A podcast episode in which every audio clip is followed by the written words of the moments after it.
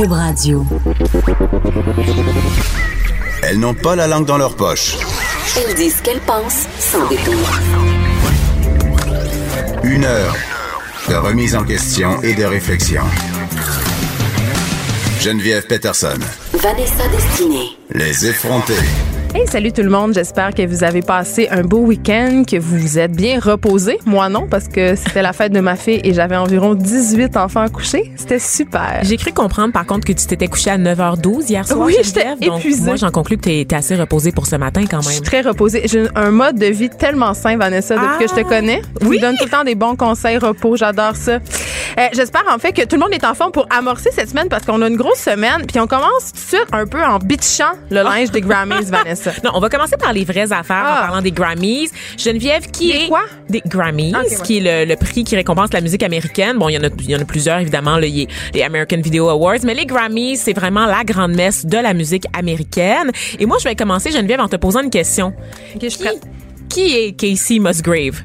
Pour, eh, non, mais pour vrai, je le sais pas, puis je me sens tellement vieille. C'est normal, je le sache pas, mettons? Euh, je te dirais que oui, mais on se sent vieille. En regardant le tapis rouge hier, j'en connaissais pas la moitié des personnes qui étaient présentes sur le tapis rouge, donc j'ai su que mon heure était venue. Mais je connais Euh, littéralement personne au Casey. Musgrave, je te rassure Geneviève, le, le reste de la planète la connaît pas non plus. C'est une chanteuse country américaine qui est surtout connue à l'intérieur des frontières du pays. Elle est en nomination hier pour quatre trophées et elle en a gagné quatre. Donc c'est, elle a Hein? fait, elle a, elle a tout remporté. Mais pourquoi on la dont- connaît pas? Dont le très grand trophée du, de l'album de l'année. C'est un peu de Casey Musgrave. Shania Twain des pauvres? Non, non, non, non. Apparemment que son, son album est, est- est digne de mention à plusieurs égards parce qu'elle elle outrepasse les gens qu'on impose beaucoup au country en, en intégrant euh, des éléments de musique euh, rap, pop, donc en, en utilisant du vocoder notamment, tu sais, l'outil qui va modifier la voix des rappeurs dans leurs chans dans leurs chansons. Donc c'est du euh, c'est du country très moderne, puis c'est pas pop comme Taylor Swift, tu sais, c'est juste très mélodique. Ok, donc elle est inventive. Casey Musgrave est inventive. Elle a su s'imposer devant Cardi B, ma préférée, dans cette catégorie, devant Drake également, le Canadien Drake, Janelle Monáe et Post Malone, qui sont tous des très grands artistes, artistes dont tu as entendu parler, j'imagine. Oui, je, les connais. moi un Non, peu, là. Je les connais, mais tu sais, Vanessa, tu sais, quand t'es vieille, je- vais donner le petit indice. C'est le, le signe suprême. Quand les chansons que t'écoutais quand t'étais jeune passent à Show FM, là, c'est le signe. Ou que les gens chantent les Backstreet Boys au karaoké, tu le sais que là, on assiste à un changement de terminé. paradigme. Mais quand même, je connais Drake, je connais Cardi B et Post Malone. Oui. Alors, pour te rassurer, Casey Musgrave, la plupart des articles, si tu tapes son nom ce matin, la plupart des articles sont Qui est Casey Musgrave, cette gagnante méconnue des Grammy Awards. Mais Donc, euh, euh, on, vous lâche invite, pas Casey. on vous invite à la découvrir parce Oui. que ça semble assez intéressant. Tous mes amis geeks tripent dessus. Ah, ben, Ça, c'est un, saut de qualité, absolument. C'est un gage de, de succès. Est-ce qu'on a le droit de dire ça? Ben oui, bien sûr. Je suis pas sûre. Ben moi, j'ai le droit. Parce que je suis une minorité, donc j'ai le droit d'utiliser Ah, d'autres minorités. lourd. OK. D'accord? Bon, est-ce qu'on parle du vrai sujet? Moi, je veux qu'on parle de la guenille parce que on s'entend que, on s'entend que, on- moi, j'ai un peu raté les Grammys hier soir parce que, comme tu l'as dit, je me suis couchée en overdose d'épuisement. Mais, euh, ça avait l'air, en tout cas, ce que j'ai vu circuler sur les médias sociaux à venir jusqu'à date, euh, c'est pas très joli. C'est pas très joli et je veux juste rajouter parenthèse, il y avait deux euh, événements euh, sur le globe en même temps. Donc il y avait les BAFTA qui sont l'équivalent des Oscars au Royaume-Uni et euh, les Grammys aux États-Unis pour la musique. On s'entend que on va, là on va on va démystifier quelque chose pour le public. Les chanteurs, c'est vulgaire. C'est très vulgaire. Mais tu démystifie-le pour moi en même temps parce Oui. que je te suis pas pantoute, Van. Parce que quand tu regardes les, les remises de prix euh, associées à la musique, c'est là que tu vas voir le moins de guenilles, en fait. Les chanteurs sont tout nus. ce que tu veux nus. dire- ce que tu veux les dire, gars, c'est ils portent pas de bas. Oui, ce que tu veux dire, c'est qu'il y a une espèce de, de- ils font des statements vestimentaires. Là. Exactement. C'est comme un, un événement où tu sors ton gear le plus bizarre, où tu fais justement des coups d'éclat. C'est pas vraiment comme les. Oscars. Exactement. Mais ça, je peux comprendre ça. Puis je peux même trouver que c'est quand même intéressant parce que euh, il y a une certaine part d'innovation dans la mode. Puis évidemment, quand t'es un artiste, tu veux te démarquer. Là, tu sais ça, je trouve ça cool. Mais ce que j'ai vu hier, tu sais, on dirait que tout le monde était déguisé en tartelette. Tout le monde avait l'air d'aller prendre le thé avec la reine de cœur dans l'Est au pays des merveilles. Ça fonctionnait pas du Ça tout. là. allait pas du tout. Euh, je- J'ai beaucoup de questions parce que j'espère que cette mode-là va pas se retrouver dans les magasins ce printemps parce qu'on n'est pas prêt pour ça. Je vous le dis tout de suite, on n'est pas prêt pour ce qu'il y avait sur le tapis rouge. Vous irez voir, c'est la mode était au pastel, la mode était au look de meringue, soulevé euh, notre cherchiste Marie-Pierre Caillé et je, je dois lui donner beaucoup de Tout le points avait l'air là-dessus. d'un gâteau. Tout le monde avait l'air d'un gâteau. Les gens étaient pas beaux.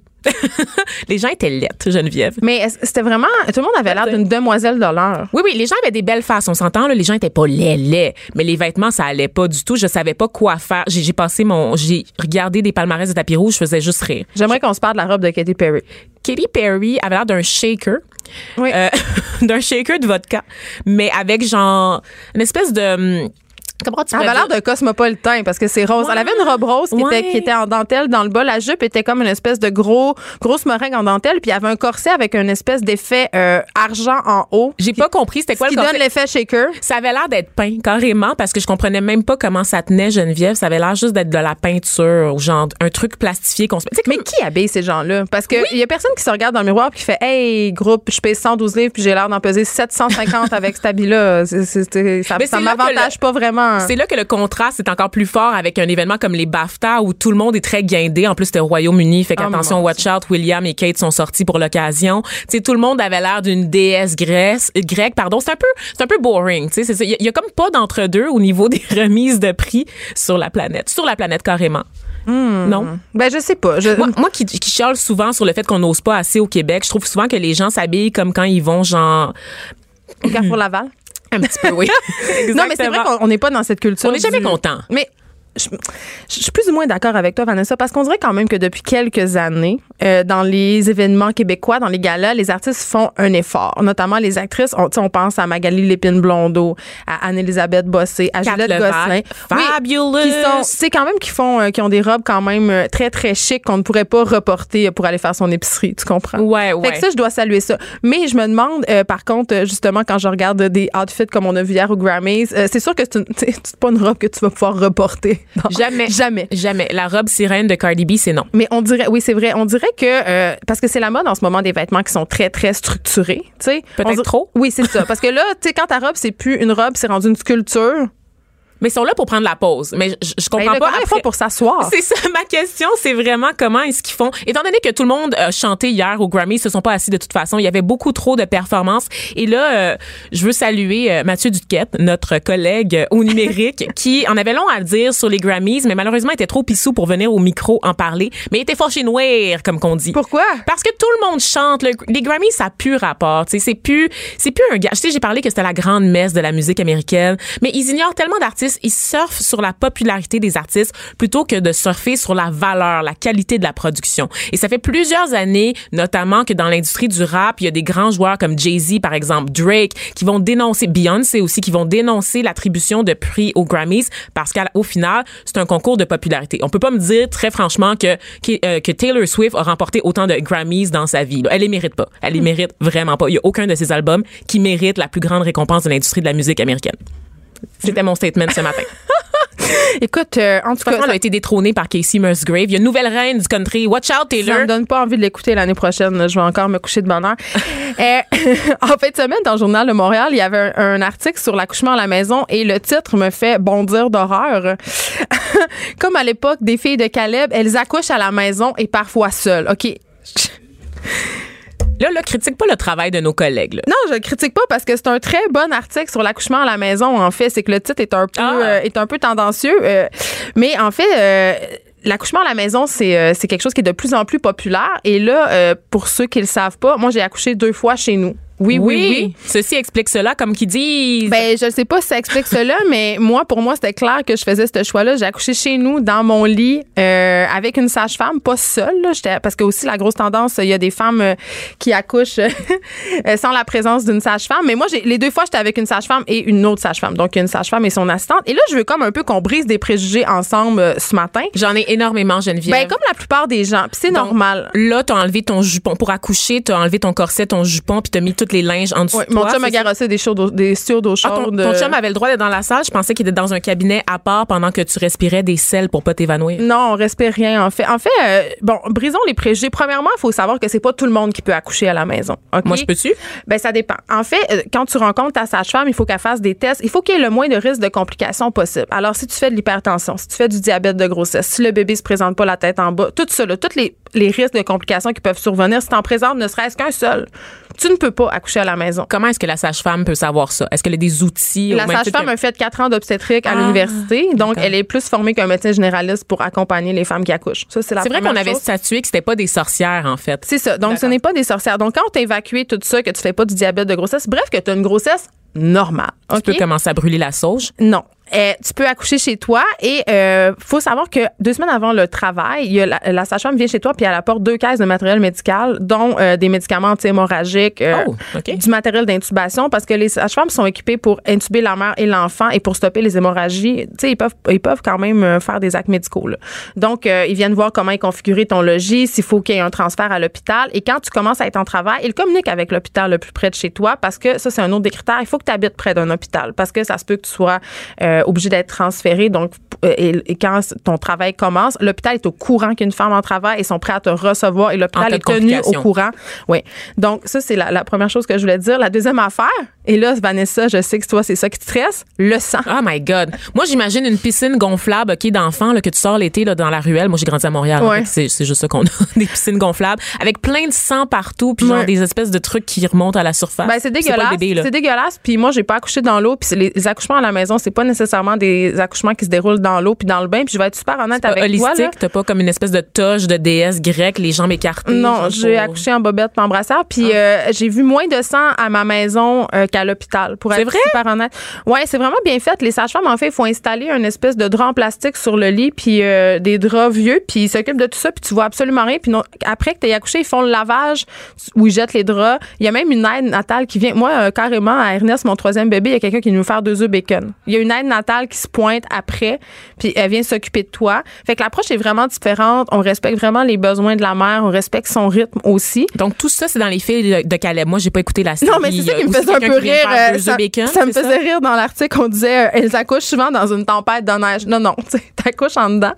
Il y a Euh, l'effet Maria Chapdelaine. un peu. mais, mais ce qui est fun, c'est que tu peux accoucher où tu veux, dans la position que tu veux. Tu sais, Oui. T'es pas contrainte au protocole hospitalier. D'être sur le dos, qui est pas la position naturelle pour accoucher. Mais On c'est est clair que, animaux. mais c'est clair que oui, il y a pas d'épidurale. Ça c'est clair, il y en aura pas d'épidurale. Mais on dirait que de savoir qu'il y en aura non. pas. Non, mais on dirait que de savoir qu'il y en aura pas, ben tu passes à autre chose. Parce que moi, quand j'ai accouché à l'hôpital la première fois, ma seule pensée c'était c'est quand est-ce que je vais pouvoir l'avoir l'épidurale. Faites-moi là dans les yeux s'il vous plaît. Ça, On, on se rappelle tous de ça. J'étais pas là, mais je m'en rappelle. c'est ça? Donc, euh, chez toi, il n'y en a pas. Donc, tu dois gérer ta douleur, mais tu sais qu'il n'y en aura pas. Fait que c'est c'est vraiment une là, expérience différente. ce qui est particulier dans l'article, en fait, c'est que c'est quelqu'un qui a accouché avec l'aide de son conjoint uniquement. Donc, il n'y avait pas de sage-femme, il n'y avait pas Non, mais de. ça, c'est de- pas un choix. Non, là, on l'article, c'est vraiment pour dire que ce, ce, non- ce choix-là est vraiment en constante progression au Québec. Est-ce que toi, tu t'approuves ça? Est-ce que tu trouves ça correct ou ça Ben- te stresserait d'être juste là avec ton chum en train d'accoucher? Non, mais là, on parle d'accouchement accompagné avec une sage-femme. On parle pas d'accoucher seul, pas par choix. Tu sais, Euh, il y a des chiffres qui disent que euh, si, mettons, on offrait plus de place en maison de naissance, ok, ben il y aurait beaucoup plus de demandes. Là, en ce moment, en région, on suffit pas à la demande. Tu sais, mais pour accoucher seul, tu comme dans le cas de l'article, c'est pas un choix que la personne a fait. Là, t'accouches seul parce que t'es un peu, Ben, le elle travail va pas- trop vite. Elle tu sais. avait pas d'hôpital à côté, à sa ça. proximité, puis elle était tannée. Genre, elle avait C'est pas ça. besoin non plus d'une sage-femme. Elle a choisi ça. de le faire. Mais que toi, tu serais moi- à l'aise avec ça, Geneviève? C'est la question que je te pose. À mon quatrième enfant, sûrement. Oui. Ça arrivera jamais, donc. Ça va jamais arriver. Mais pour vrai, accoucher, c'est un geste naturel. Puis je pense pas qu'on a besoin d'aide. Tu sais, c'est peut-être Si Marie un- l'a fait, on peut tout le faire. Dans une étable avec les cochons. Non, je pense pas. Je pense qu'on a besoin de matériel stérilisé quand même, Vanessa. Ah oui, hein? Ouais. Mais les miracles, Geneviève. Qu'est-ce est-ce qu'est-ce qu'on entend? C'est la musique Casey filles. Musgrave parce que je suis pas d'accord. C'est la musique des filles de Calais. C'est la mais même t'as affaire, la T'as même 28 ans, tu le sais pas. Je pensais que c'était Casey Musgrave. Je vous laisse, je m'en vais accoucher dans la neige. Les effrontés. Joignez-vous à la discussion. Appelez ou textez 187 Cube Radio. 1877 827 2346. Vous le saviez peut-être pas, mais le 11 février, c'est la journée internationale des femmes et des filles de science. Et on est euh, pour parler de ça avec Marianne Deshôtels Marissal, qui, euh, je pense, notre scientifique préférée. Ah, merci. Bonjour, Salut. Marianne. Oui, salut. Je commence d'emblée en disant que je suis poche en sciences. C'est épouvantable et que c'est le drame de ma vie. Ah, Je pense qu'on s'en doutait tous. T'avais pas non. besoin de le dire. Non, mais ça me complexe full pour vrai. Ouais, mais je pense que c'est pas un vrai complexe. Il y a beaucoup de personnes qui pensent ça, mais dans le fond, là, je suis sûre que c'est juste une question d'approche. C'est le fun la science, là. C'était peut-être pas si poche que ça. Ben, je pense que oui, honnêtement. J'ai Ouais. coulé euh, des- mon cours de physique en secondaire 4. C'est dur, la physique. Mais moi, je l'ai passé. Ah, pour- ah, je suis tellement contente que tu me rassures. C'est dur. c'est vraiment pas évident, là. Yes. Fait je suis pas épaisse finalement. Ah oui, hein? Ça prend Euh, des bons profs. Oui, exactement. Écoute, euh, tes porte-parole de cette journée-là, euh, les filles et les sciences, un duo électrisant. Puis moi, je veux savoir, euh, qu'est-ce que vous faites? Parce que ça s'adresse aux adolescentes de 2 3e secondaire, premièrement. Pourquoi de 2 3e secondaire? Parce que c'est à ce moment-là qu'on commence à penser à une carrière, on, se prépare à faire notre choix. Sauf que les carrières en sciences, on sait pas trop ce que ça mange en hiver, une urbaniste ou euh, quelqu'un qui fait de la biologie moléculaire ou même en ingénierie. Il y a tellement de sortes de génies. Donc, le but, c'est de permettre aux jeunes filles de rencontrer des femmes qui travaillent dans ces domaines-là, de jaser avec elles, de passer la journée avec elles. Puis en fait, les événements, euh, les filles et les sciences, un duo électrisant, c'est trois journées. La première va avoir lieu le 23 février à Québec, à l'Université Laval. Et il y a deux autres journées, le 16 mars euh, à Montréal et à Sherbrooke. Donc, ça se passe dans les universités. Les jeunes filles vont là. Elles viennent de partout à travers le Québec. Donc, en plus, elles peuvent rencontrer d'autres filles qui sont curieuses, qui veulent en apprendre plus à propos des sciences. Puis là, ben, toute la journée, il y a des ateliers avec ces femmes-là. C'est super cool. Là. Il y a vraiment, y a des trucs super variés comme euh, on apprend, c'est quoi les étapes pour fabriquer un vaccin. Donc là, les, les filles, elles doivent s'habiller avec des combinaisons de sécurité, puis faire toutes les étapes, les vraies étapes, pas manipuler un vrai virus. Il y a pas d'Ebola, euh, Non, non, c'est ça. Mais quand même, puis il y, a- il y a des activités avec euh, de la robotique, il y a de la fabrication de lampes avec du béton, euh, il y a des défis créatifs qu'elles font tout le monde ensemble. Il y a un spectacle aussi, euh, une démonstration euh, scientifique par Martin Carly. Donc, c'est vraiment, c'est un gros party de science. Là. Euh, dans le matériel de communication lié à cet événement, il y a une expression qui me fait un peu tiquer, Marianne. Et Ah là, oui. tu vas pouvoir... euh, ah oui, tu me vois venir. Je pense hein? que tu sais c'est quoi. Magasinage de carrière. Ben oui. Ben c'est une expression. Je comprends que ça te fasse tiquer, mais en même temps, c'est ça. C'est en fait, il y a plein de kiosques où ces femmes-là présentent les compagnies pour lesquelles elles travaillent puis qu'est-ce qu'elles font. Oui, mais c'est comme de dire que Donc- pour parler aux filles, il faut leur parler de magasinage. Ça, ça, ça m'a un peu gossé. Ouais, mais en même temps, je sais pas, moi j'aimais ça magasiner à cet âge-là. Là, j'aime encore ça. Tu sais, magasiner, c'est sûr que ça a une connotation, mais c'est un peu ça quand même quand on évalue nos possibilités. Euh, on va comparer euh, les avantages, euh, les euh, le côté créatif aussi des carrières scientifiques parce qu'on on se l'imagine pas, mais c'est vraiment c'est tellement varié que il y en a vraiment pour tous les goûts. Puis il y a un aspect euh, inventif, créatif. C'est pas du tout froid comme on se l'imagine souvent. Là. Oui, parce qu'on a l'impression que ce sont des, seulement des personnalités drabes, un peu pognées, qui s'en vont en sciences. Un qui monsieur vont en pas-. Ben, tellement. Un monsieur à cheveux grands, sarrau blanc Ouais. dans sa tour. C'est ça. Une vieille fille, une vieille fille très, très amère. En vrai. même temps, on vit tellement dans une société où la technologie est présente euh, que euh, c'est inséparable. C'est jamais la science est jamais détachée complètement dans un laboratoire. Il y a toujours des impacts possibles pour la société. Puis souvent, ben, à cet âge-là, euh, les filles veulent avoir un impact sur la société, sur le monde dans lequel elles vivent. Puis participer à la science, juste s'intéresser à la science sans même faire carrière en science, ben c'est une, une manière de participer au monde aussi, de s'impliquer. Mais même dans le milieu scientifique en tant que tel, il y a des préjugés envers les femmes scientifiques. Il y a la presse qui publiait euh, il y a quelques jours un article euh, concernant une étude, en fait, qui a révélé que les femmes qui faisaient des demandes de subventions euh, au Canada euh, en obtenaient moins que leurs collègues masculins. C'est-à-dire que les recherches étaient moins financées. Ouais. Toi, quand t'entends ça, Ben cette étude-là est super intéressante. Euh, c'est une étude qui a été produite par l'université Laval, entre autres, qui montre que les instituts de recherche en santé du Canada, euh, dans un certain programme d'attribution de, de subventions, oui, il y a un biais défavorable envers les femmes. Puis l'étude est intéressante parce qu'on a vraiment pu comparer deux programmes de subvention. Un où c'est seulement la, la science qu'on va évaluer, le projet. Donc c'est des plus petites bourses. Puis là, on va subventionner au projet. on Donc, sait pas c'est qui. Non, c'est ça. C'est pas le, on- on- en fait, on va pas regarder qui produit la recherche nécessairement, mais on va regarder la valeur scientifique du projet de recherche. Puis là, il y a pas de biais ou si peu. Sauf que il y a un autre programme de bourse où c'est des bourses en plus qui sont plus généreuses, où là, on va subventionner un chercheur ou une chercheuse pour lui permettre de démarrer plusieurs projets de recherche. Donc là, on va vraiment évaluer le parcours de ce chercheur ou de cette chercheuse-là, euh, sa carrière, euh, le leadership, euh, les, les communications dans les médias aussi à propos de, de ces chercheurs-là. Et là, on voit un biais. Pour ces subventions-là, dans l'ensemble, il y a à peu près 15% des demandes qui sont euh, qui ont du succès, donc qui, qui reçoivent une bourse. Euh, il y a 4% moins de femmes qui, en fait, qui, qui reçoivent des bourses. Donc, sur une, une moyenne de 15% un 4% ça fait quand même une bonne différence Ben oui. par rapport aux bourses qu'on attribue aux hommes. Puis dans cette optique-là, est-ce qu'on devrait instaurer une parité? Mais les, les instituts de recherche en santé du Canada connaissent le problème puis euh, ont déjà instauré des mesures pour vraiment y faire face, notamment des formations pour euh, les gens qui attribuent des bourses pour qu'ils soient sensibilisés aux biais inconscients.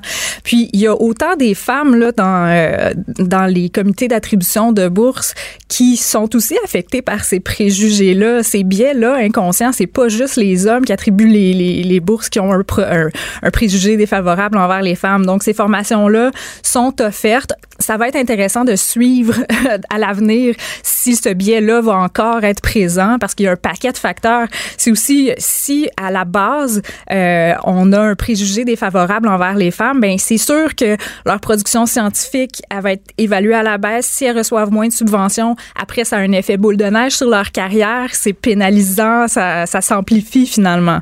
Donc euh, c'est un problème qu'il faut prendre euh, de front sur plusieurs plans en fait. L'affaire des bourses, c'est, c'est un exemple qu'on a de biais qui est quantifiable, qui est mesurable parce qu'on a des statistiques. Mais il y a aussi toute la culture aussi qui est très boys club, je pense, cette culture de mansplaining aussi. Donc, quand un homme explique de manière condescendante à une femme, toi, tu as été scientifique avant d'être journaliste, Marianne. Est-ce que tu l'as vécu, ça? Personnellement, non, parce que moi, je viens de la biochimie, puis en biochimie, il y a beaucoup de femmes. Euh, par contre, moi, je me suis arrêtée au bac. J'avais hâte de travailler en recherche, donc j'ai été assistante de recherche en milieu universitaire après. Euh, ce que je veux dire par là, c'est que plus on monte vers le, bac, le- vers le doctorat et dépasser le doctorat, même s'il y a plus de femmes au bac, ben la courbe s'inverse en milieu universitaire. Dès qu'on arrive à des postes de profs euh, titulaires, ben là c'est plus des hommes. Puis ça, j'ai vécu ça en allant à des congrès scientifiques quand je travaillais en laboratoire. Euh, ça fait quand même, euh, ça fait un bon dix ans. Puis on en parlait moins là. Maintenant, ça, ça a à changer. Mais des, des panels où il y a juste des hommes, des congrès où les, les chercheurs invités c'était juste des hommes, ça j'en ai vu Alors que dans les labos, les petites abeilles, les techniciens, les techniciennes, les assistants de recherche, euh, les postdocs, euh, la, la main d'œuvre euh, très qualifiée mais peu coûteuse, ben c'est souvent des femmes. J'ai envie de te parler de mes filles qui ont 12 et 9 ans. Euh, elles sont à l'école primaire puis ils commencent un peu à, à flirter avec les cours de sciences et tout ça. Et, euh, elles me sont arrivées en me disant euh, les filles sont moins bonnes en sciences, les filles sont moins bonnes en maths. Et ce Ouch. sont leurs professeurs un peu qui leur mettent ça dans la tête. J'ai l'impression qu'on intéresse moins les filles aux sciences dures. Puis d'ailleurs, ça me fait un peu suer cette expression sciences dures, sciences molles. Mais j'ai l'impression qu'on oriente les filles da- davantage vers les sciences humaines. Ben ça m'attriste vraiment d'entendre que des profs peuvent dire ça. là. Je sais qu'en en général, les sciences ont peut-être une mauvaise réputation. J'en parlais tout à l'heure, là, tu sais, d'être des matières un peu froides. Donc peut-être qu'on les associe un peu plus au masculin. Mais c'est vrai que le fameux préjugé comme quoi les, les gars sont plus doués en mathématiques, euh, il est vraiment persistant. là. Euh, il y a même des recherches qui ont montré que quand les parents cherchent euh, Is my son gifted, comme est-ce que mon enfant est doué, ben c'est est-ce que mon garçon est doué, deux fois plus souvent que est-ce que ma fille est douée. Donc c'est, mais ça commence à changer juste dans les jeux qui sont proposés aux enfants. Le, le stéréotype là, du petit nerd à lunettes, il est encore très présent, mais de plus en plus on voit des petites geekettes aussi. Là. Et on peut pas, euh, moi, on peut pas finir ça de- sur une note aussi négative. J'ai envie que tu nous parles de solutions, des, des solutions modèles, pour tendre, peut-être. oui, de, de modèles et de solutions pour tendre vers plus d'équilibre. Euh, des modèles, des solutions. Ben, en fait, il y en a plein là, des scientifiques femmes. Quand on me demande ça, je pense souvent à Marcel Gauvreau. Bon, elle est décédée, mais c'est comme une grande fi- figure historique. On l'a, peut-être que vous la connaissez parce qu'on a entendu parler. euh, elle entretenait une, collaboration, euh, une, euh, relation épistolaire Une avec. correspondance. oui, Un peu sexueux, un peu sexueux quand même. peu salé, ouais. avec le frère Marie-Victorin. Puis on la présente souvent comme bon son assistante, sa secrétaire, alors que sa production scientifique est quand même vraiment impressionnante. C'est la première femme euh, canadienne-française à avoir reçu une maîtrise en sciences. Euh, récemment aussi, il y a Donna Strickland qui a reçu euh, le prix Nobel. euh, ça a été une des trois personnes à recevoir le prix Nobel en physique en 2018. La troisième femme à recevoir un prix Nobel en physique. Puis imaginez, quand elle a reçu son prix, elle avait même pas sa page Wikipédia encore, sous prétexte qu'elle n'était pas assez connue puis on parlait pas assez d'elle dans les médias. Même moi, j'ai une page Wikipédia, là, ça fonctionne pas. du tout. ah oui, je sais pas qui Je vais aller écrire des mensonges dedans. oui, vas-y. Donc, il y en a de plus en plus là, des femmes qui sont reconnues pour leur travail. Puis, il y a plein d'initiatives. Il y a euh, des organismes comme les Scientifines aussi qui œuvrent à Montréal pour donner des ateliers de, de sciences, des activités scientifiques aux jeunes filles. Euh, Aujourd'hui, le 11 février, c'est le lancement du balado 20% C'est une collaboration Québec Science et LACFAS. Et c'est un, un, un podcast qui est dédié au récit euh, qui raconte l'histoire de femmes en sciences et en techno. Mais j'ai envie de dire que toi, Marianne Deshôtels, Marcel, tu es aussi un modèle euh, pour nos jeunes filles. En tout cas, tu es un modèle pour nous. On rappelle que tu es journaliste scientifique et porte-parole de l'événement Les filles et les sciences, un duo électrisant. Merci d'avoir été avec nous. Merci. Salut. Restez branchés. De 9 à 10. Geneviève Peterson. Vanessa Destinée. Les effrontés.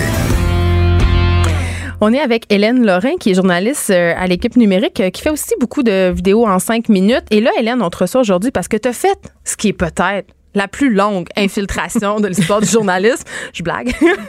Mais écoute, pendant 19 mois, tu t'es Oui. entraînée pour devenir lutteuse. Exactement, oui. Mais non seulement pour devenir lutteuse, mais tu as mené un combat, Hélène. Euh, la lutteuse, ouais, peut être lue sur euh, le, le titre, en fait, Oui. euh, du projet, qui s'appelle La lutteuse, peut être lu à plusieurs niveaux. Oui. Donc, euh, effectivement, j'ai dû lutter contre mon envie de quitter. Ah, pour vrai?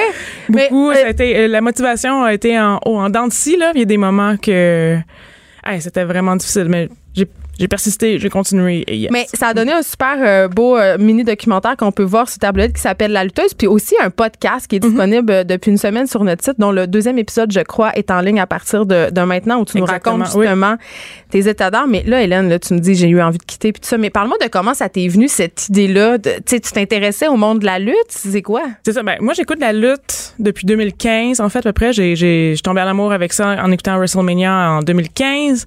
Puis, ben, j'en écoutais une fois de temps en temps quand ça tombait, quand ça donnait. Puis là, euh, André Péloquin, qui est un collègue ici à l'équipe numérique, euh, sachant que j'aimais ça, que j'avais un intérêt aussi que mes petits shows de air guitar, que j'aime ça comme des fois être sur une scène. Là, t'es puis- championne du monde de guitar. Non, non, pas du monde. Je le sais. Championne québécoise. Ben là. Du monde.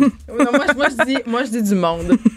On peut, on peut argumenter ton, ça. ton profil un peu aussi avant pour ceux qui te connaissent pas parce que là Hélène tu as une carrière là tu parlais de Dandy tantôt là Je- ta carrière là c'est tellement éclectique tu as, tu as une formation tu as un doctorat en Oui, quoi? on parlait de, de science avec euh, Marianne euh, Deshôtels. Marissal. Marissal, merci. Euh, ben moi c'est un autre type de science. Donc oui, j'ai un doctorat en études de la communication. Mais t'as un doctorat en sémio, non? Puis t'as fait Non, un truc sur Motley Crue aussi quoi?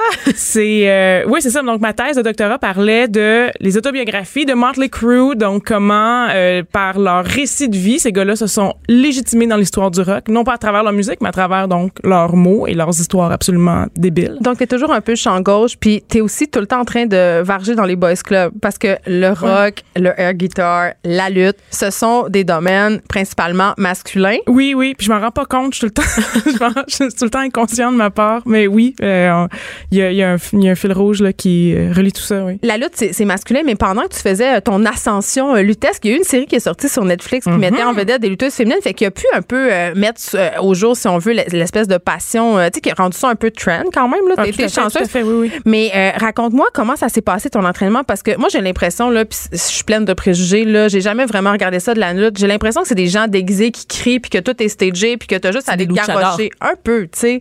Comment ça C'est pas fonctionne? complètement faux, qu'est-ce que tu dis? Euh, donc, euh, comment ça fonctionne? Les, les entraînements, c'est euh, extrêmement physique. Donc, on devient en forme en faisant des- l'entraînement de lutte. Il y, y a effectivement aussi ces lutteurs euh, obèses qui luttent et qui ratent un peu leur coup. Des fois, je, parce que je viens de voir une vidéo comme ça. Ça existe aussi. C'est un autre, euh, c'est une autre manière de lutter. Il y a Dans la lutte de performance, Oui, de la lutte. Bon. Il y a de la lutte vraiment plus athlétique. Je ne faisais pas partie des gens qui étaient full athlétique puis qui pouvaient comme spinner à partir de la troisième corde. Ça aussi, il y a des high flyers. Ça aussi, ça existe. Il y a plein de, de styles différents. Euh, mais quoi qu'il en soit, dans notre école, il y avait beaucoup euh, d'accent mis sur la, la, la, la forme physique. Mais qu'est-ce que c'était quoi? Donc, Parce oui, que ça avait l'air faisait- difficile. là. Je me rappelle, t'es arrivé au bureau, t'étais raqué, t'avais de la misère à marcher. là. Oui, oui, oui. Euh, donc, c'est du 30 minutes de cardio intense.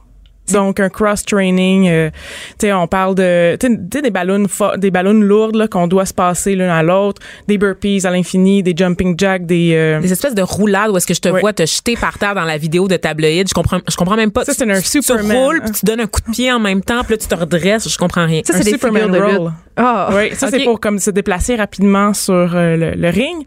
Parce qu'il faut être agile aussi. faut être, faut être agile, c'est de la flexibilité, du cardio, de la du pouvoir de, de muscles, de la puissance musculaire, de la mémoire, puis comme une chorégraphie en même temps, c'est une danse aussi, un, ben, à un certain point Ben, c'est un spectacle. C'est un spectacle, donc il y a et, et de l'impro parce qu'il faut interagir avec la foule, c'est tout ça en même temps. Donc il faut être extrêmement alerte, faut être en forme, faut savoir comment se déplacer vite, puis il faut avoir, faut savoir comment réagir vite aussi quand quelqu'un t'insulte ou, ou te dit que t'es full beau, genre t'aimes, genre. Puis est-ce que c'est pour cette raison-là que ça t'a pris 19 mois pour atteindre l'étape ultime qui est le combat au mois d'août?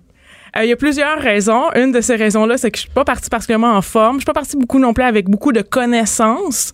Euh, c'est ça, j'écoutais la lutte depuis après 2015, mais j'étais pas investie dans le monde de la lutte euh, au même titre que des passionnés euh, de, très longue date. Donc, il a fallu que j'apprenne beaucoup de choses, comment monter un spectacle, l'espèce de vocabulaire, l'espèce de syntaxe aussi, parce que c'est des phrases à quelque part, c'est comme un, récit, un match de lutte. Donc, il y a, toute une manière de, construire ça. Il a fallu que j'apprenne ça.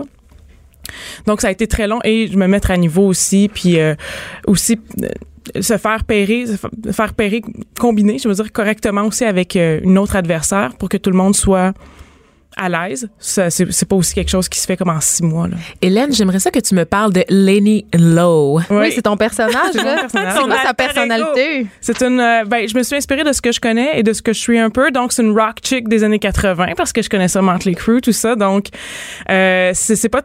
C'est c'est un peu Halen qui était mon mon personnage de air guitar. C'est un peu moi. C'est un. Mais c'est c'est une personne qui est encore plus. euh, moi, je dirais. In your face, encore plus. J'essaye. Puis elle comme costumée. Elle était costumée. Oui, ça oui. coûte cher, hein, parce que tu construis Oui. ton costume, t'as as acheté des bottes, c'était combien déjà? Ça coûte excessivement Euh, les cher. bottes étaient 400. Le costume aussi, 400, 450 à peu près. Euh, c'est oui, c'est fait sur mesure, c'est custom, tout ça. est- Ça coûte cher. Puis au Québec, la, la scène de la lutte, si je comprends bien, euh, c'est une scène qui est quand même effervescente, mais qui rapporte pas énormément d'argent. Est-ce qu'il y a des lutteurs qui arrivent à en vivre?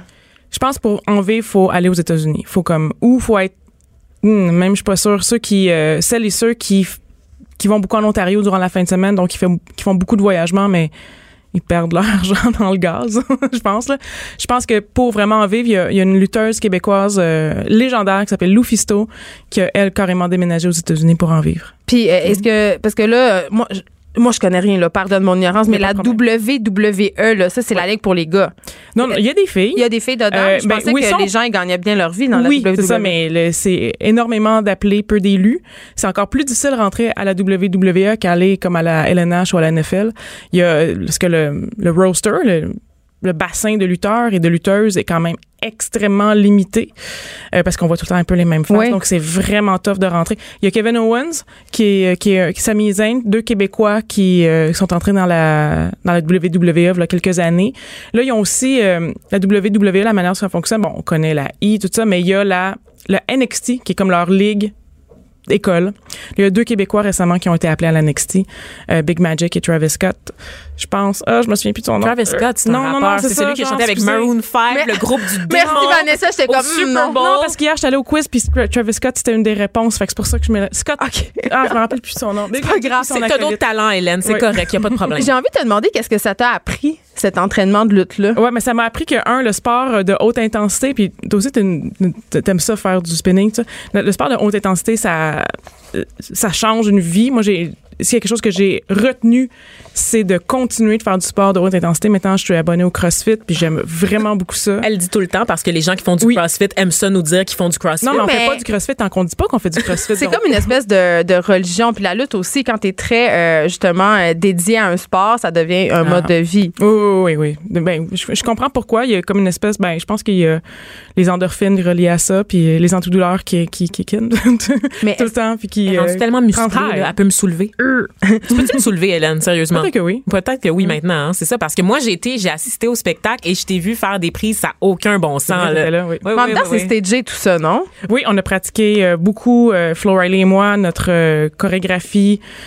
Les dix jours avant, là, on l'a pratiqué, pratiqué, pratiqué. Fait qu'on on, on la savait très, très bien. Mais il y a quelque chose que je comprends pas, c'est à partir du moment où le spectateur, il sait que c'est stagé, Oui. là. Moi, je vais voir ça, puis je le sais que c'est arrangé avec le gars des vues. C'est quoi l'intérêt? Ben, c'est quoi l'intérêt de voir des films? D'abord, tu t'arranges avec le gars des vues. Mais tu l'oublies.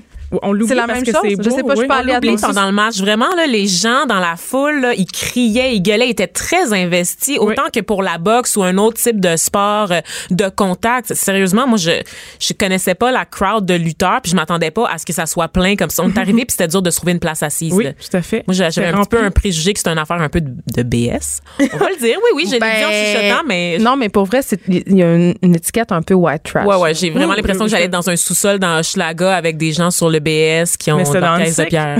C'était en Danzig, un Là quartier d'où bourge. tu viens, Vanessa? Là d'où je viens, euh, la banlieue de Montréal, donc. Oui. T'as dit, t'as dit que t'as, aband- t'as eu le goût d'abandonner plusieurs fois parce qu'il y a quelque chose que- qui est intrinsèque à la lutte, c'est qu'il faut que tu apprennes à perdre.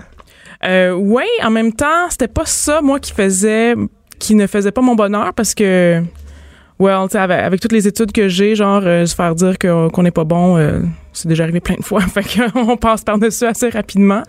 Mais c'était, euh, c'était très dur, euh, c'était très dur sur le corps, c'était très dur aussi sur le, le temps que ça me prenait parce que c'était des soirées au complet qui passaient à travers ça. J'avais pas l'impression de, de, de vivre ma vie, là, ca- carrément. Donc ça, ça a été, euh, ça, ça a été dur. Tu tu disais que ceux-là qui, euh, qui veulent vivre de leur passion, il faut qu'ils se produisent énormément de fois. Euh, on parle jusqu'à 250 soirs par année Oui, sur le oui, circuit oui, indépendant. J'imagine que le risque de blessure quand tu fais 250 spectacles de lutte par année doit être absolument incroyable. Euh, oui, et leur consommation d'antidouleurs aussi doit être euh, très élevée, oui. Doit ou tu le sais? Est-ce que Ah, ben, c'est un les- milieu où on consomme des drogues, des antidouleurs en quantité? Si je pense que c'est des antidouleurs qui restent quand même soft, là, qui restent comme quelque chose que tu peux acheter sur des Advil, des affaires de même. Euh, Il y a beaucoup de... Disons que les physios puis les ostéos, quand, quand ils se trouvent un lutteur, là, ils ont un filon pour longtemps. Mais toi, tu t'es blessé? Oh oui, je me suis blessée au deuxième entraînement. puis ma physio, elle a un bon filon, oui. Tu t'en sens encore aujourd'hui de, de tout ça? Non, mais est-ce que je me suis justement, j'ai développé les bons muscles pour euh, pallier aux blessures, mais euh, c'est une des raisons pour laquelle j'ai quitté. Quoique, on sait pas qu'est-ce qui va arriver. C'est que les, risques de blessures sont trop Tu élevés. poursuis pas ta carrière de lutteuse puis tu le recommandes pas nécessairement. C'est euh, vraiment tough. mais c'est euh, ça donne un, un boost d'estime et de, de- incroyable. Mais en tout cas, si des gens que ça leur tente d'approfondir justement ton expérience de lutte, on rappelle qu'on peut aller écouter euh, la balado sur le site de Cube Radio. C'était fort intéressant. Merci Hélène de t'être euh, dédiée Merci pendant à vous deux. 19 mois. C'est-tu Casey Musgraves? Mais non, c'est Motley Crue. oh, merci Hélène Lorraine d'avoir été avec nous. Pas d'histoire de sacoche puis de rouge à lèvres.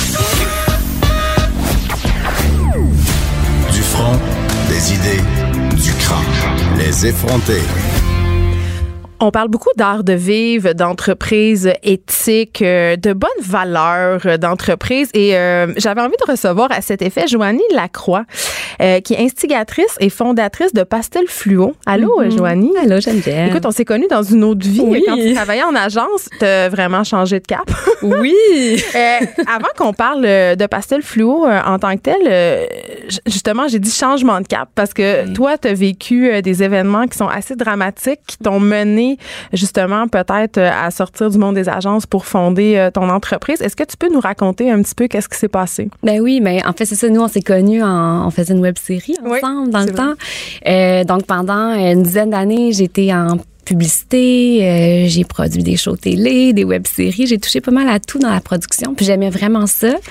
Euh, et ce qui est arrivé, c'est qu'en 2015, mon petit garçon est décédé, Thomas, mon deuxième. Puis, euh, puis à partir de ce moment-là, là, ça a été un grand moment d'arrêt, puis un grand moment de clarté aussi sur euh, sur ma vie qui allait très très vite à l'époque. Puis puis j'adorais ce que je faisais. Puis pour moi, c'était ça qui était difficile de me dire, mais comment est-ce que je peux allier ce que je fais, la production, j'étais productrice, à, euh, un projet qui, qui va faire du bien, qui va faire du sens, qui va amener peut-être euh, juste à faire ma part, en fait, pour améliorer notre monde. Là. Et c'est là que j'ai décidé de partir euh, Pastel Fluo, qui est une plateforme, mais qui est avant tout euh, une série documentaire où je vais à la rencontre de personnes qui qui nous amènent à vivre avec plus de conscience. Euh, on est à huit documentaires actuellement. Euh, on en a quatre en ligne, quatre en, en montage et quatre en développement. Et euh, initialement, les premiers documentaires, là, ceux qui peuvent être vus actuellement, c'est surtout des gens qui se sont transformés suite à des épreuves. J'avais envie un peu de de m'inspirer de ces personnes-là, puis de, de voir que, que oui, c'était possible, tu sais, de, de prendre une épreuve comme ça, puis de la, de la tourner, puis d'en, d'en créer quasiment une, une opportunité pour créer plus de sens dans notre vie. Puis, euh, puis euh, ce qui s'est passé, c'est que l'an dernier, j'ai perdu ma petite fille aussi. Donc, euh, ça a été comme un, un deuxième deuil et aucun lien avec mon petit garçon Thomas. Elle est décédée, elle, en, à une étape euh, assez avancée de la grossesse. Puis à partir de ce moment-là, tantôt tu parlais d'entreprise éthique et tout, mais là c'est là que j'ai décidé de, de partir ma propre maison de production, puis de puis de mettre en lumière des, des entreprises aussi qui euh, qui font les choses autrement. Je pense qu'on parle beaucoup de changement, puis mais c'est individuel, c'est individuel et collectif le changement. Je pense qu'on veut voir dans le monde. Puis euh, si les entreprises embarquent pas, ben ça l'avancera pas. Donc euh, ouais. T'as perdu euh, tes deux bébés in utero, donc. euh, Non, Non? mais mon petit garçon, il était né. Il était, euh, ouais, ça a été à peu près une semaine après sa naissance. Là, il y avait une anomalie assez importante. Puis trois jours après sa naissance, là, il y a eu comme une. C'était mauvaise nouvelle après mauvaise nouvelle. Puis finalement, on l'a accompagné aux soins palliatifs. Ouais. euh, mais ça m'amène à te parler de la notion de contrôle. ouais. On peut en parler. Parce Oui. que en, en tant que maman, c'est une affaire que j'ai compris, surtout quand on est enceinte, c'est qu'on a le contrôle sur rien. Mm-hmm. Et quand euh, on, tu dis tu viens du milieu des agences, un milieu où on contrôle absolument tout. Oui. puis nous-mêmes, je pense que en tant que euh, puis toi, Joanie, tu sais, euh, en tant que productrice de contenu, tu étais hands-on sur pas mal d'affaires. Tu contrôlais, tu contrôlais euh, chaque parcelle de ton existence au quart de tour. C'est de passer de cet état de contrôle absolu à un truc que tu peux tu peux pas changer, tu peux rien changer? Parce que je pense que c'est ça aussi l'essence de ta démarche, une espèce de, de résilience, si on veut? une résilience, puis je pense d'une. Un, ben, tu sais, moi, il y a eu un éveil aussi au, au moment présent, là, justement, de me dire, ben, OK, tu sais, ce qui se passe ici et maintenant, je vais l'accueillir, puis je vais avancer avec ça. Puis comme tu le dis, my God, on a tellement pas de contrôle, tu sais. On, a- on contrôle, en fait, on contrôle juste notre façon d'être face à ce qui se passe. C'est la seule chose qu'on contrôle. Puis, puis c'est pour ça que j'ai décidé de me dire ben parfait, tu soit que je me, soit que je m'effronte, puis euh, on s'entend là, je veux dire, je l'ai braillé, j'ai braillé mes deuils là, beaucoup beaucoup là, mais euh, c'est important. mais aussi c'est de, puis justement, je pense qu'on se permet de vraiment vivre nos émotions. Euh, puis moi, ça, c'était une, c'était une nouveauté dans ma vie. Tu sais, pendant longtemps, j'essayais de montrer que j'étais forte. Puis surtout comme productrice, il faut, faut tout le temps que tu te mettes euh, l'espèce de masque tout va bien. Parce Ben, tu c'est mal vu aussi quand tu es une productrice, puis aussi quand tu es une femme dans un Ouais. poste décisionnel, de montrer des émotions. Oui, puis pourtant maintenant je le fais, puis c'est tellement beau parce qu'on on travaille dans une vérité. Puis je pense, en tout cas, maintenant que je travaille comme ça, je me dis mon Dieu, tout le monde devrait se mettre là-dedans parce que quand on, est conscient de comment que l'autre se sent ou comment que ma monteuse ça va ou comment que mon co-réalisateur, mais si je sais que là il est dans une période plus fragile, ben je vais faire attention à lui, tu sais, je vais en prendre soin. Tu sais, je pense que c'est ça aussi, c'est qu'on ça nous amène à prendre soin des uns des autres. Moi, je prends beaucoup plus soin avant. Je suivais mon cadre puis euh, let's go, je gérais et tout, mais maintenant, ben il y a comme une conscience humaine en fait à travers le travail. Puis ça, c'est complètement une autre façon de travailler là dans le fond. Puis toi, ce que tu veux faire avec Pastel Fluo, au fond, euh, si je comprends bien, c'est de changer un peu les cultures d'entreprise? Euh, non, ben c'est ça là, c'est que ça a vraiment évolué.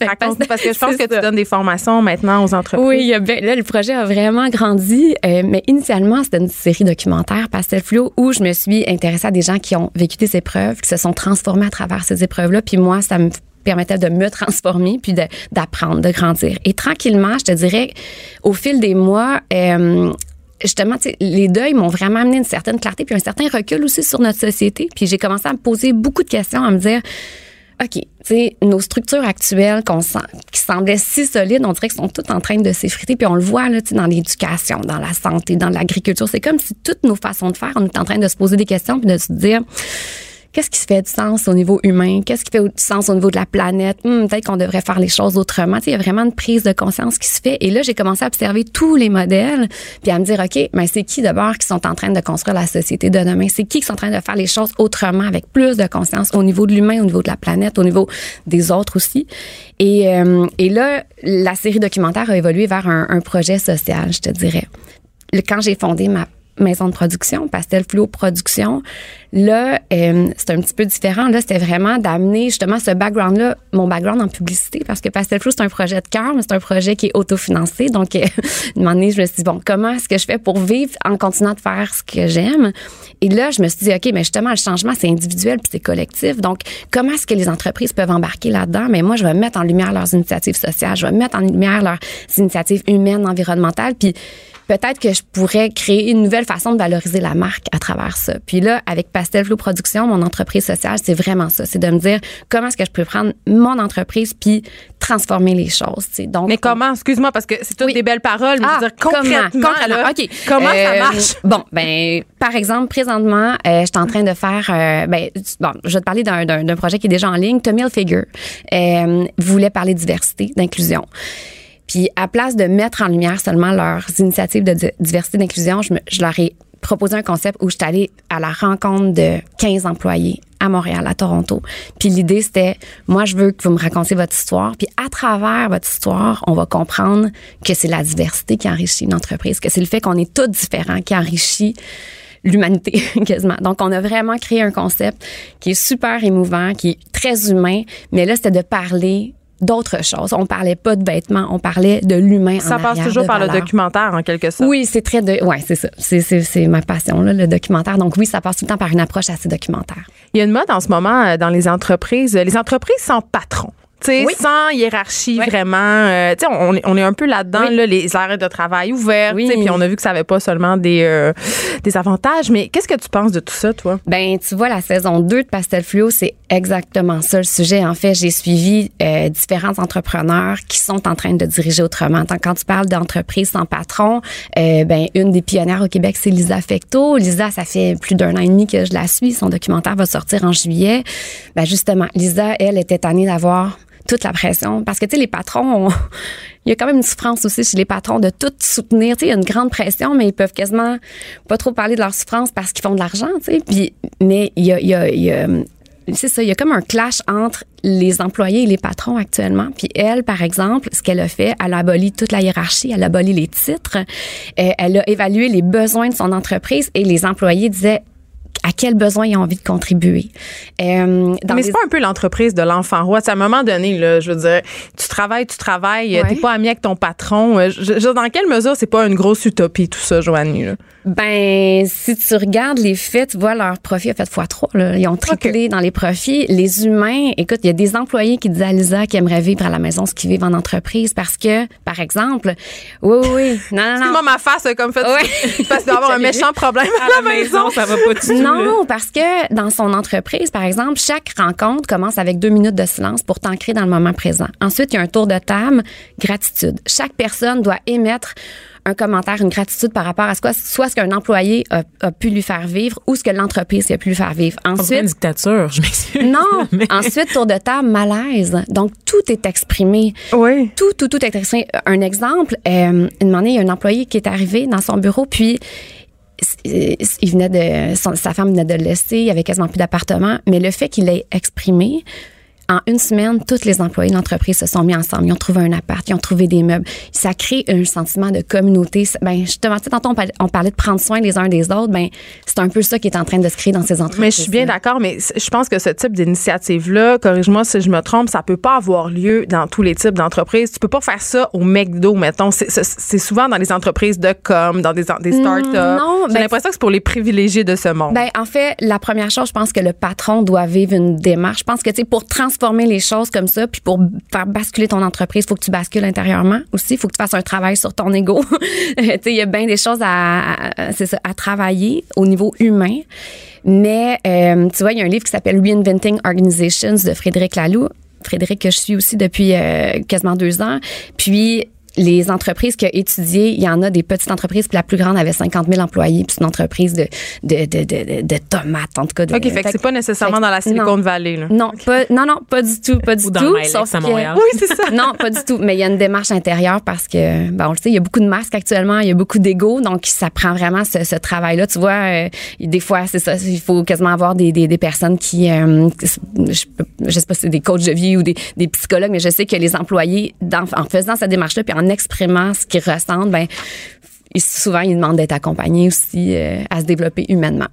Ben, en tout cas, je pense que ça donne quand même des meilleures entreprises que des employés qui travaillent sous le régime de la terreur, là, parce Exact. que tu as un goût de te dépasser quand tu quand es bien. Exactement. Ben, merci beaucoup, Joanie Lacroix. Euh, on va, va aller voir ton, ta plateforme web Pastel Fluo, puis on va peut-être, qui sait, en ressortir grandi. Oui. merci, merci beaucoup tout le monde d'avoir été là. On se refait ça demain matin de 9 à 10.